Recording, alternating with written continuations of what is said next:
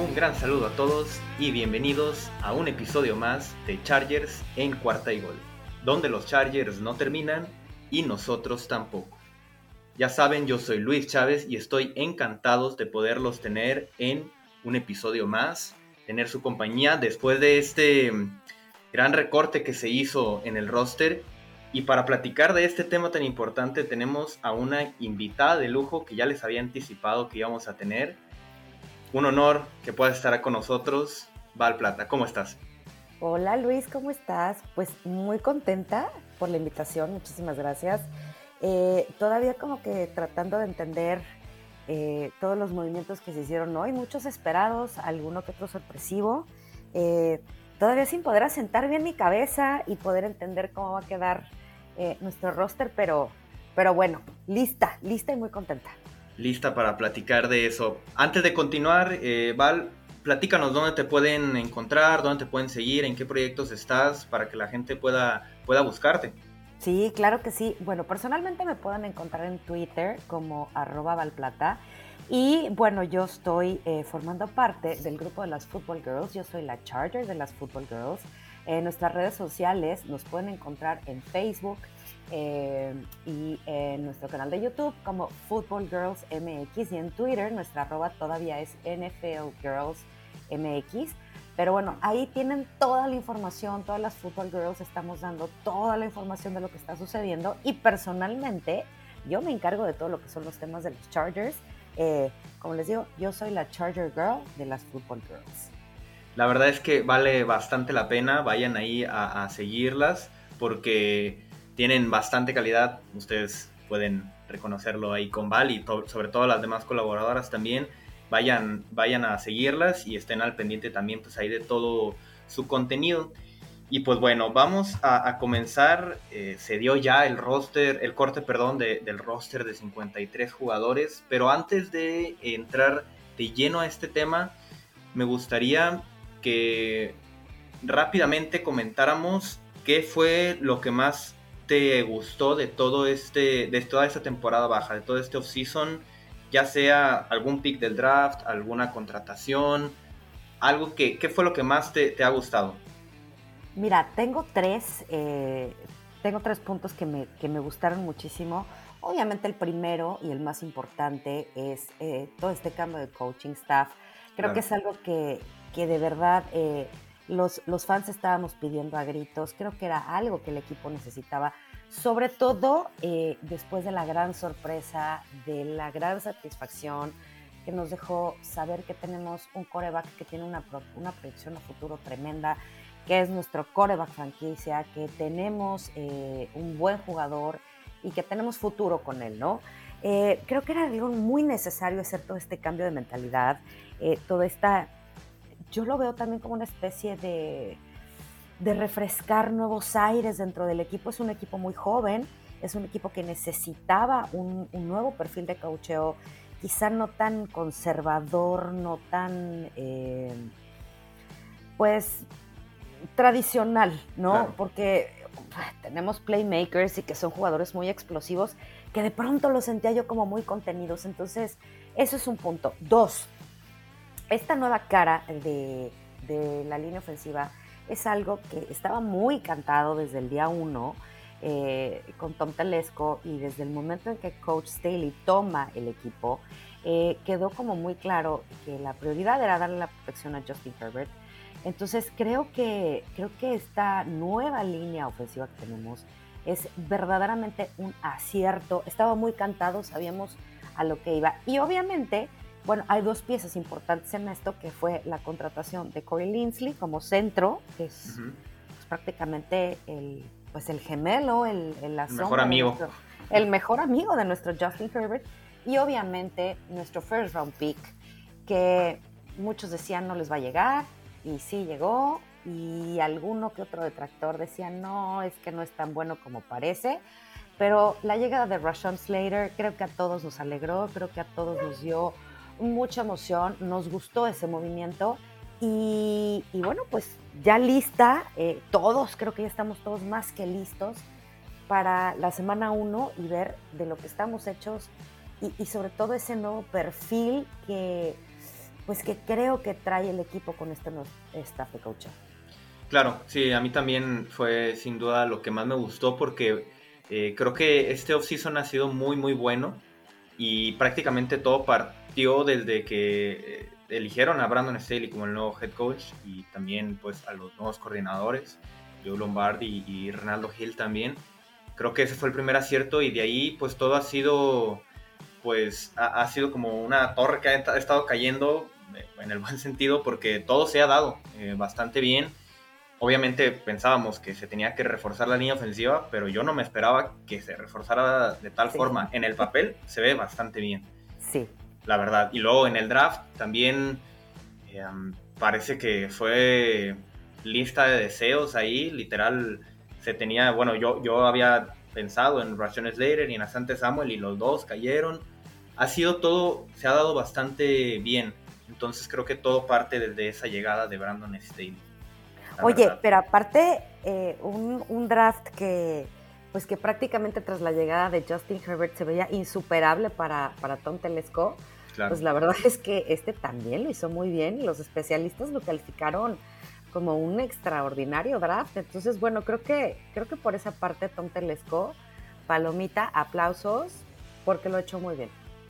Sí, la verdad es que creo que, creo que lo ha hecho bien y pues sí ha, revertido un poco de los errores que, tuvo, ¿no? En, el pasado con eh, algunos drafts. Pero bueno, vamos a pasar entonces a, a, este, a este día tan importante en la temporada, uno de los yo creo que más importantes de cara a, a la temporada regular.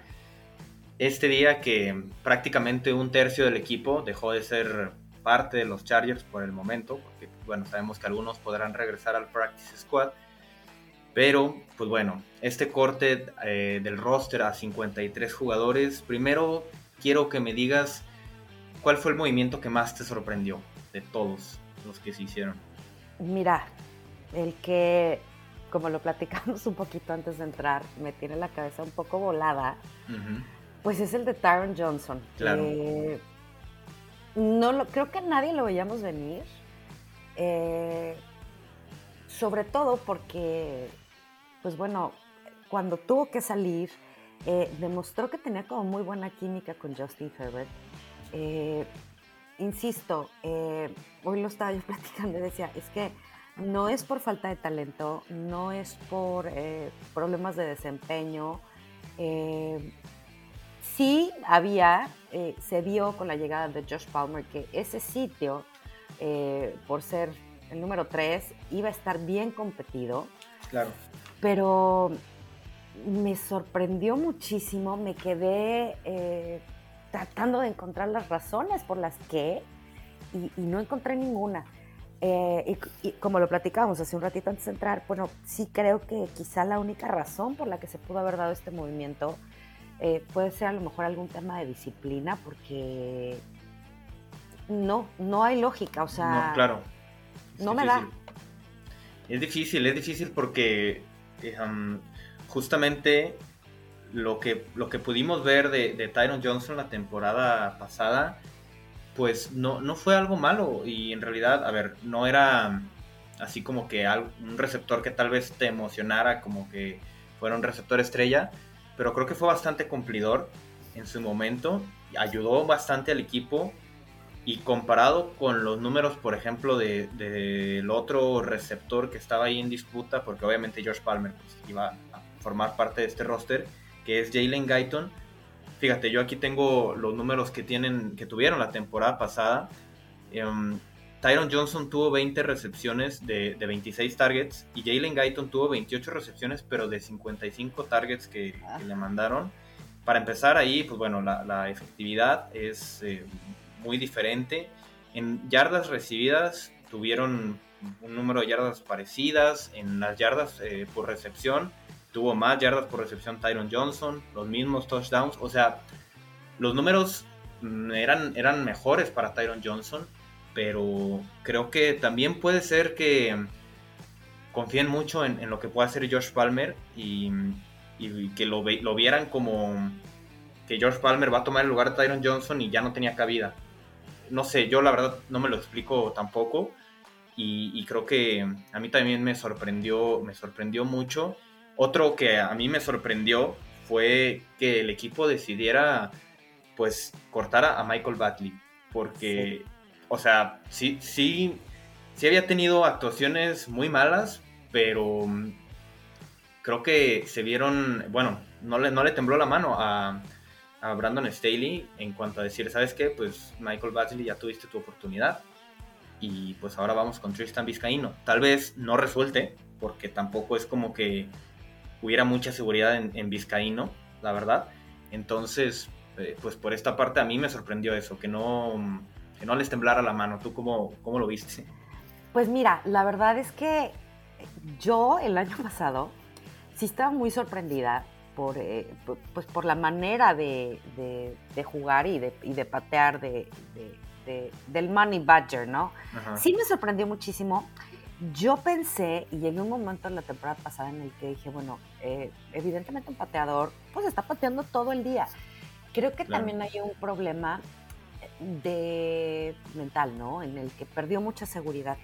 Yo sí creía que este año iba a regresar renovado, porque al final, bueno, los tres años que estuvo con Chargers, pues finalmente, en realidad nada más fue una muy mala campaña la del año pasado. En el momento que dicen, llega Tristan Vizcaíno, ahí estaba también cantadísimo que iba a haber una competencia, ¿no? Claro. Entonces, eso automáticamente creo que tuvo que haber elevado y le elevó la competitividad a, Mike Ashley. Que de repente me lo hayan cortado, yo sí que, yo sí seguía confiando en él. Y mira que todo el mundo me decía, de repente en Twitter me decía, ¿cómo puedes decir que todavía confías en él? Es que sí, yo confiaba todavía en él, ¿no? Yo creía porque lo hemos visto. Luis, la verdad es que no quiero que se repita la historia, que hoy de repente podemos voltear a ver. Tú te acordarás cuando queríamos asesinar a, un Josh Lambo. Uh ahora. Y entonces, hoy que de repente pasa eso y dices, ok, Tristan Vizcaíno se ve muy sereno, lo hizo muy bien, pero no sé si a lo mejor había que haberle dado una oportunidad más. Eh, desarrollarlo, darle la seguridad que necesitaba y, convertirlo y ayudarlo eh, con todo este nuevo coaching staff a dar ese brinco de ser un buen pateador a volverse un pateador de excelencia. o sea, no, no sé, creo que, creo que estoy sorprendida también por eso, pero quizá te puedo decir que, que me hubiera gustado, a mí en lo personal, Sé que mucha gente se me va a echar encima y que va a decir cómo es posible, pero la verdad es que sí me hubiera gustado verlo un año más. Un año más, claro, la oportunidad. Exactamente, para, para que lo trabajaran. Creo que mucho de él era, era la mentalidad, porque era un buen pateador, bueno, pues sí, nos demostró que era bueno para las patadas largas. Desafortunadamente tuvo unos errores garrafales que nos contaron, que nos costaron eh, partidos eh, en la temporada pasada que ahí pudo haber sido la diferencia entre ser una temporada perdedora y una ganadora. Claro. Pero, pero a mí sí me hubiera gustado verlo. Ahora, eso es lo que yo puedo decir como fan, como, pero no somos coaching staff, no somos los coaches, no, pues. no estamos viendo. Entonces, pues ahora sí que vamos a confiar porque ellos ya tuvieron, a diferencia del año pasado, ellos ya tuvieron este tiempo para verlos no online, tuvieron los OTAs, tuvieron, o sea, han tenido el tiempo para poder ver de qué está hecho. Entonces, mira, no me, no me encantó, pero creo que, creo que hay que darle esa, esa oportunidad a nuestro staff de cocheo de, decir, bueno, por algo toman las decisiones. Claro, la lógica nos dice, se va un pateador de Chargers y automáticamente al siguiente año se vuelve un extraordinario pateador, ¿no? Claro. Que eso es, eso es algo que, que me, también me vuela la cabeza. Sí, quién sabe qué, esté pasando ahí en el equipo, porque yo, yo no dudo que vaya a llegar al equipo de Detroit, ahí que está Anthony Y justamente hoy, bueno, entre otras noticias menos interesantes, eh, dejaron en libertad a los pateadores que tenían. Los Lions se quedaron sin pateadores. Entonces, no dudo que vaya a llegar ahí y tal vez empiece a, tener buenas actuaciones. Pero bueno, esperemos que sea, como, como dices, si es parte de la mentalidad, pues con este nuevo staff de coacheo que se pueda trabajar esa parte. Creo que eso sería bastante importante y tal vez no tenga tanto que ver con el jugador y sí tenía que ver con lo, con lo que comentamos. Entonces esperemos que, que, se pueda mejorar porque no podemos, eh, bueno, no se puede permitir el equipo que, que estos equipos especiales le, le, cuesten más partidos, la verdad. Eso creo que es muy importante. Y pues bueno, vamos ahora a, a hablar sobre algún, alguno de los jugadores que sí se quedó, que sí hizo el corte, que, que te haya gustado. ¿Cuál de estos jugadores tú veías que a lo mejor está en la cuerda floja, pero que al final sí se quedó? Mira, me gustó que se haya quedado Justin Jackson, porque a pesar eh, pues de que prácticamente ha pasado la mayor parte del tiempo en el sideline, creo que también eh, ha demostrado que es un buen jugador. Y, si ya decidieron en, dejar, en darle la confianza y que se quedara, creo que es por algo. Me gusta mucho su trabajo. Em, creo que en ese departamento no vamos a tener tantos problemas y creo que puede ahí todavía estar en la competencia por, el, por la posición número 3. Sí, creo que a mí Justin Jackson también eh, se me hizo un, running back de cumplidor la temporada pasada. La verdad es que Joshua Kelly se está acabando el tiempo temporada pasada, pues la verdad a mí no me gustó mucho lo que vi de él. Y tampoco en esta pretemporada, eh, digo, yo sé que es diferente, la línea ofensiva no era la titular, eh, los jugadores, la mayoría del equipo tampoco, pero pues una efectividad muy mala. Es más, me gustó más cómo se vio el corredor novato, Larry Brown. Eh, sí, claro. Comparándolo con Joshua Kelly. Entonces, yo, yo, sí tenía la duda de que Justin Jackson lo fueran a dejar o no. Y la verdad es que si lo cortaban y dejaban a Joshua Kelly, no sé, creo que no me iba a gustar tanto. Pero qué bueno que, que sí, como dices, lo, lo, pudieron dejar. Y a mí un jugador que también me, me gustó, que, que, pudo hacer el, el, roster, fue este, este jugador de nombre tan extraño, eh, pero que vamos a intentar pronunciarlo aquí, las clases de cómo pronunciar, es Aymen Bon Bemiga.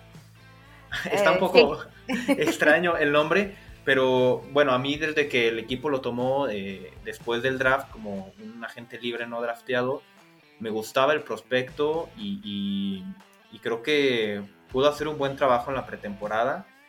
Y la verdad es que pues se ganó a pulso el, lugar y creo que ayuda bastante en, esa, en esta defensiva estar ahí, pues para simplemente en estos momentos crear profundidad y ya después poder ver si puede desarrollarse bien y, ser una pieza clave. ¿no?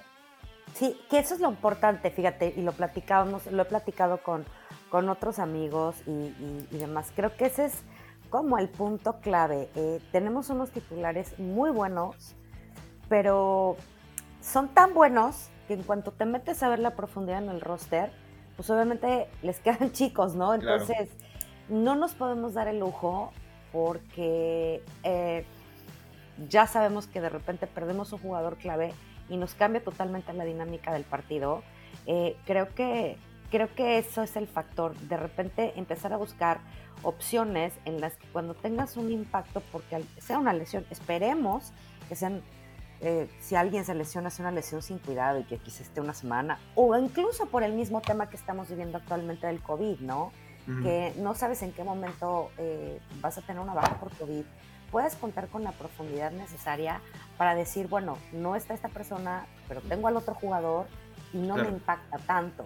Ese es un tema que a mí me tenía casi siempre muy preocupada. Entonces creo que se están encargando eh, y vamos a ver qué pasa de aquí a, los siguientes días, a ver cómo van a empezar a, rellenar esos espacios que quizá hoy los todavía los podemos encontrar como pues como vacíos, como eh, áreas de oportunidad. Vamos a ver qué pasa.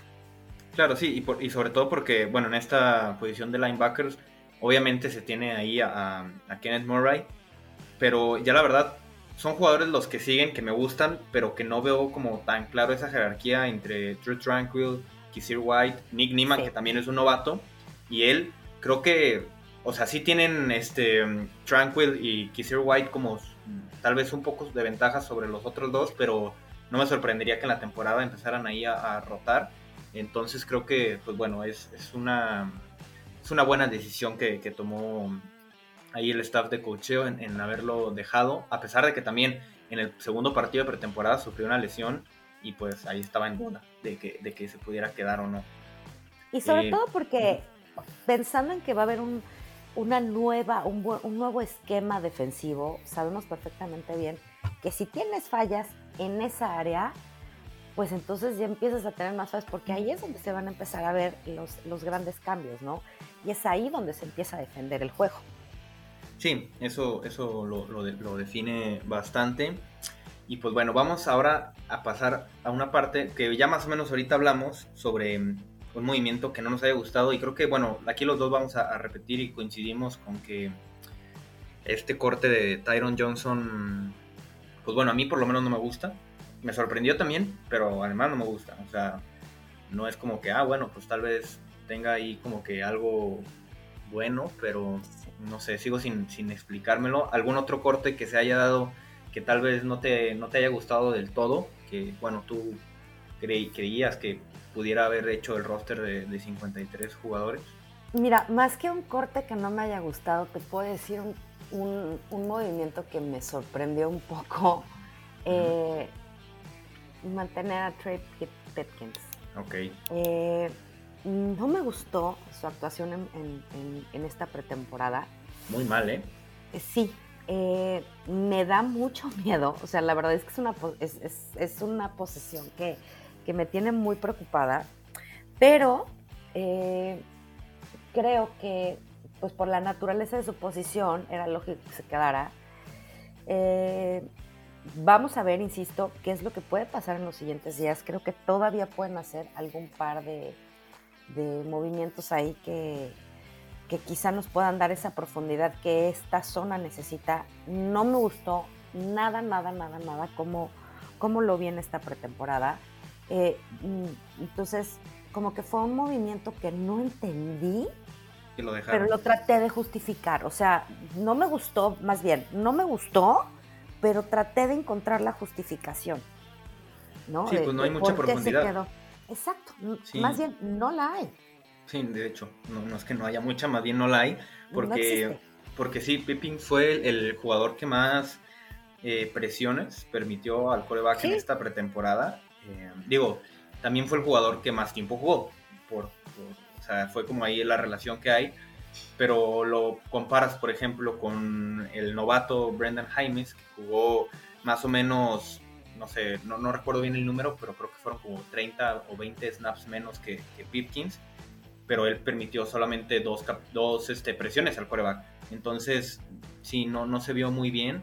Incluso le preguntaron a Brandon Staley, lo recuerdo, eh, sobre, sobre Pipkins y también sobre, eh, si mal no recuerdo, sobre Storm Norton. ¿qué, pensaba de ellos? Y bueno, él literal dijo, dijo, así como que, bueno, ellos saben en qué, o sea, en qué lugar están parados, saben que pues a lo mejor los vamos a dejar porque no hay mucha profundidad, ya conocen el esquema, pero pues sí han, han fallado un poco. Entonces, creo que sí, por esa parte, pues sí, la profundidad. No, no, hay otra, no hay otra explicación porque sí no gustó mucho, la verdad, lo que se vio. Ahí, ahí habrá ver que esperar y ver qué tipo de movimientos pueden hacer en los siguientes días, porque sin duda es un tema que a todos nos tiene súper pendientes, porque pues porque es de lo que de lo que hemos padecido, de lo que hemos sufrido y ya no queremos volver a sentir esa angustia. Sí, es, bastante, bastante complicado lo que sucedió la temporada pasada y pues bueno, yo pienso que ya con, los demás jugadores esperemos. Eso sí, ¿eh? algo que, me gustó bastante este, de este off-season y de esta pretemporada fue que se logró el objetivo de que llegara el equipo casi 100% eh, sano. Digo, no jugó nadie, ¿verdad? De los, de los titulares, pero pues bueno, el equipo, eh, vemos otra situación, simplemente, no sé, los vecinos, nuestros vecinos, a Makers sin, sin, jugar toda la temporada. También ellos deciden no meter a nadie más, pero yo creo que a raíz de eso, y pues por lo menos todos los titulares están sanos, tal vez ahí Mike Williams medio está ahí como siempre, ¿verdad? Este, con las lesiones. Pero creo que esa es una ventaja bastante buena, ¿no? Que, va a tener el equipo de cara al inicio de esta temporada. Oye, pero a mí lo que me encantó y me sorprendió es ver, por ejemplo, cómo un Derwin James eh, después de que trágicamente se pierde toda la temporada del año pasado, se ve que en cuanto le dieron eh, permiso sus médicos para empezar a trabajar, oye, regresó fuertísimo. Claro. Eh, y lo ves y es, es otro jugador, eh, el mismo Justin Herbert, que lo veíamos así toda la, toda, desde que terminó la temporada, que andaba que en el golf y haciendo sus briskets y haciendo sus asados, pero qué tan fuerte. Y, y, es algo que se ha comentado, o sea, trabajaron muy bien la parte física y obviamente pues eso se va a ver traducido en los juegos y en, y en rendir en, durante la temporada. Porque pues no es lo mismo jugar un partido en la semana 4 que jugarte un partido en la semana 12 o en la semana 13, ¿no? Entonces, lo que dices es sí es muy rescatable. Creo que hicieron muy bien.